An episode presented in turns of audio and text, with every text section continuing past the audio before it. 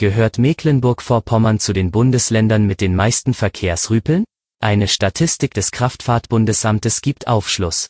Erfahren Sie mehr im Schwerpunkt des SVZ Audio Snacks. Es ist Freitag um 5 Uhr. Guten Morgen.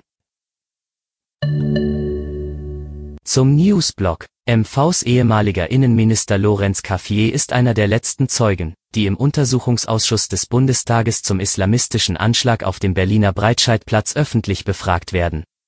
Die Abgeordneten wollten gestern unter anderem von Caffier wissen, warum der Verfassungsschutz in Schwerin dem Hinweis eines Informanten zu möglichen Kontakten zwischen dem Attentäter Anis Amri und einer Berliner Clanfamilie nicht nachgegangen war.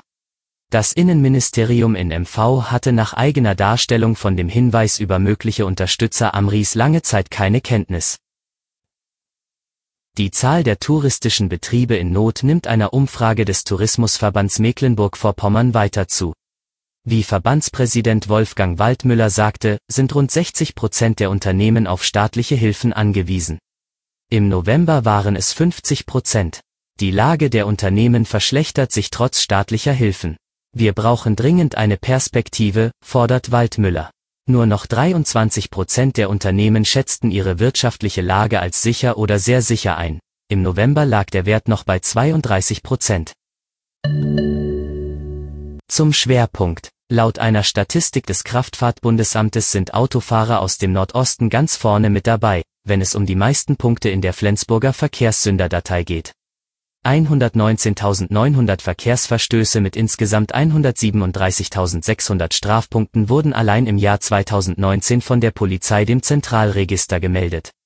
Zahlen für 2020 liegen noch nicht vor.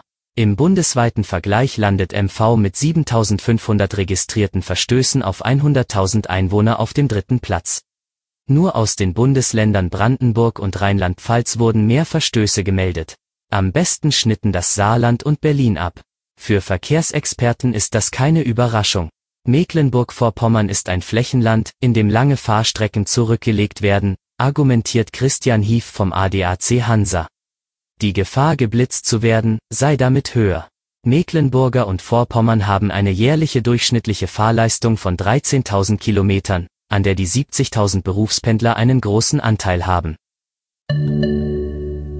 Das war Ihr Audiosnack. Alle Artikel zum Nachlesen und Hören gibt es auf svz.de-audiosnack.